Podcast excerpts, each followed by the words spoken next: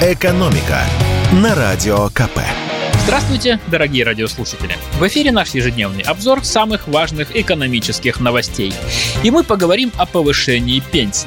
Российских пенсионеров на Новый год ждет небольшой, в прямом смысле слова, подарок – как рассказал министр труда Антон Котяков, выступая в Совете Федерации, с 1 января 2023 года пенсии неработающих пенсионеров вырастут на 4,8%. Логичный вопрос, почему так мало?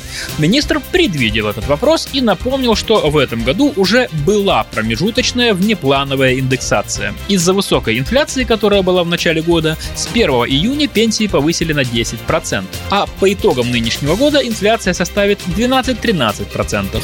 Так что суммарная индексация пенсий должна быть даже выше инфляции. Сколько добавят в рублях? Давайте посчитаем. Сейчас средняя пенсия по стране составляет 19 360 рублей.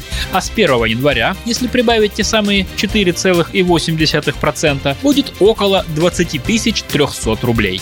То есть среднестатистическая пенсия вырастет на 940 рублей. Если же учесть еще и июньскую выплату, то по сравнению с концом 2021 года пенсии поднимутся на 2800 рублей. Кстати, повышение, как обычно, касается только неработающих пенсионеров. А вот для пенсионеров, которые работают официально, индексацию отменили еще несколько лет назад. Напомню, что в свое время работающим пенсионерам тоже индексировали пенсии, как и неработающим. Но потом пенсионный фонд сказал, что у него не хватает денег. Мол, работающие пенсионеры и так что-то там себе зарабатывают, поэтому им не нужно ничего повышать дополнительно.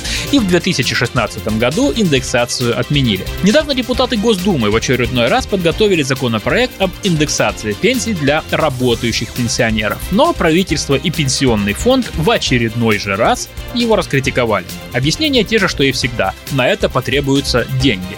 А именно полтриллиона рублей в год. Тогда не хватит денег на полноценную индексацию для неработающих пенсионеров. Есть, кстати, одна хитрость, которая поможет работающим пенсионерам получить прибавку. Рассказываю по большому секрету. Для этого нужно уволиться.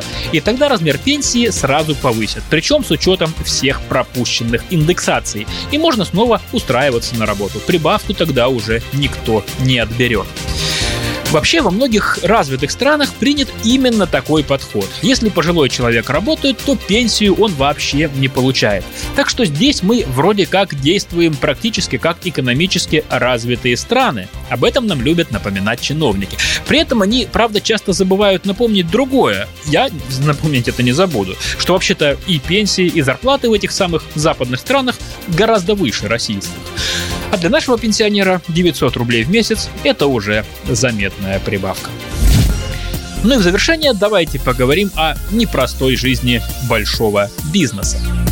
Яндекс объявил о новой реорганизации. Компания разделяется на зарубежную и российскую часть. Как сказано в заявлении компании, ее головная структура, нидерландская Яндекс NV, цитирую, рассматривает возможность выделения основной части бизнеса, включая ряд зарубежных направлений, в отдельную группу компаний, которая сохранит за собой бренд Яндекса. Перевожу с голландского на русский. Часть бизнесов и сервисов останется в России как Яндекс. Контроль над ними, скорее всего, будет передан российскому руководству, а международные части будут выделены в отдельные компанией под управлением той самой нидерландской Яндекс NV. Впрочем, одна из деталей уже просочилась в прессу и ее активно обсуждают. На работу в российскую часть Яндекса вроде как переходит Алексей Кудрин, нынешний глава счетной палаты и бывший руководитель Минфина. Но пока официального подтверждения этой информации нет. Ну а теперь э, один из самых главных вопросов. Что все это значит для простых пользователей Яндекс Такси, Яндекс Еды и других сервисов Яндекса, в том числе почты? Мы позвонили директору Института исследований интернета Карену Казаряну, и он нас заверил, для них абсолютно ничего не изменится. Все эти сервисы остаются в собственности российской компании и продолжат работать в России. Зачем же тогда все это разделение? Как поясняет эксперт, у Яндекса есть продукты и технологии, которые изначально планировались как глобальные, международные. Например, те же беспилотники. Их планировали тестировать в США, и сейчас это, скажем так, проблематично. Если же выделить все это в новую, не связанную с Россией компанию, то можно продолжать развивать глобальные проекты. Экономика на радио КП.